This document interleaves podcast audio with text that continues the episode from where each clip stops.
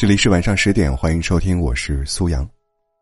后台有个女生急急忙忙的发来一个求救信号，她求救的问题还挺可爱的。她说，过年家里人给她安排了相亲，以前也没相过，而且性格内向，完全不知道怎么应付。一想到相亲这件事情，她就开始焦虑了。我曾经看到过一本名为《内向性格者恋爱指南》的书，作者是一位来自美国著名的心理学博士。对于恋爱约会，作者在其中有着独到的见解。他认为，约会是一个探索过程，一方面探索人与人之间的关系，另一方面，也是在探索自己的内心世界。我今天呢，就从书中挑选出一些不错的方法，整理一下，作为二零二二年春节相亲指南，希望能为大家的相亲之旅保驾护航，寻得有缘人。第一。真诚是首要。有些女生在相亲前会告诉自己：“一会儿我得淑女一点，讲话也得温柔细语一些。”或许有不少人面对相亲的时候，都会隐藏起真实的自己，按照我们认为别人会喜欢的方式去表现自己。而我们与相亲对象一开始，彼此之间的关系基础就是薄弱的。如果一直隐藏起自己，若有一天，突然展现出真实的自己，对方可能就会感到失望或疑惑，而我们也会因为一直维持假象，而感到疲惫不堪。因此，在约会对象面前不要伪装是很关键的。当然，并不是鼓励我们在第一次约会时就向对方坦白我们的缺点，也不是反对彬彬有礼和体贴有加，而是希望在我们约会对象面前的总体表现。不让平时与我们亲近的朋友感到诧异。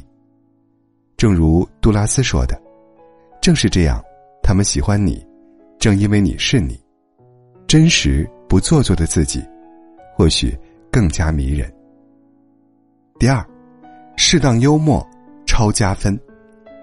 在一段关系发展的初期，能和约会对象愉快舒服的相处，是一件再好不过的事了。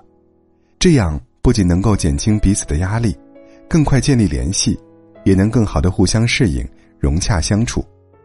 在相亲约会时，适当的表现幽默，是一个不错的办法。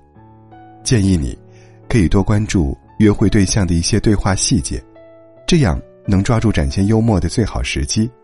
比如，当聊到一些热点话题，可以稍微引用一下网络词汇，一些搞笑的评论、段子等等。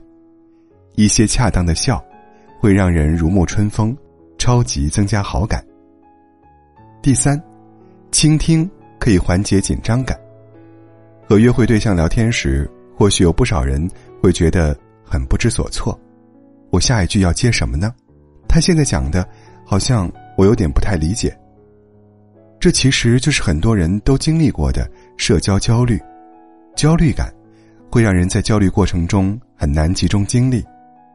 在我们的大脑中制造连续不断的对话，分析评价我们刚才所说的话，并讨论我们应该如何回应。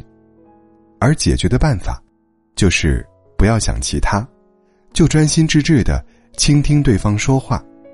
这是因为，当我们关注当下，专心于彼此对话，就能运用积极倾听的技巧，帮助我们理解对方的意思。这么一来，我们无需过多思考。也能马上去回应对方的话。第四，问想问的问题。相亲约会呢，其实就应该多去了解对方，这样才好判断两个人是否可以步入恋爱。但可能对大多数人来说，一开始并不敢太去询问对方，觉得问太多好像显得自己很挑很苛刻。其实问一些恰当的问题，不仅表明了我们在专心倾听。也表现了我们关心他人的能力。有几个提问的角度可以参考：第一，提问对方熟知的领域；提问对方关于他们从事的专业领域，比如对方是新闻行业的，就可以问：是像记者那样吗？是一种什么样的体验呢？第二，个人经历，适当询问对方的经历，能够帮助我们了解对方，也能表明我们了解对方的个性。第三，未来，询问对方对于未来有哪些希望或梦想，这不仅可以让对话更深入，还能更清楚的判断两个人适不适合继续了解下去。第五，大胆表露自我。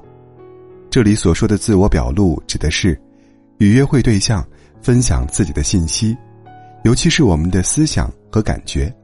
举个例子，如果对方所说的话让我们觉得好玩，那我们可以毫不犹豫的告诉他：“我觉得这个好有趣啊。”或是通过肢体语言，比如开心的笑，来告诉对方。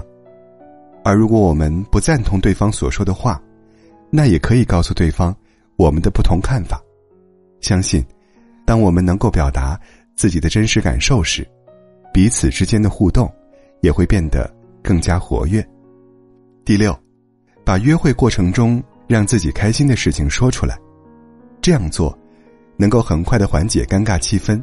比如，我们可以称赞对方的相亲安排：“哇哦，你挑了一家很不错的餐厅哎，你今天穿的很整齐哦。”或者在约会期间发现的。触动我们的小瞬间，也可以与对方分享。对方准时赴约，你可以说：“你还蛮准时的。”对方帮我们拉开椅子，可以说：“你好细心啊，很绅士。”当我们主动赞扬这些时，就会让约会气氛慢慢变好，两个人也会更聊得来。好了，这期节目就跟你分享到这里。《罗密欧与朱丽叶》当中。有这么一句话：“恋爱的人去赴情人的约会，像是一个放学归来的儿童。”也希望每一位小伙伴都能愉快约会，享受恋爱。风吹起心头的悸动，晚霞与远山相拥，云朵勾勒出你的面容，你。像是我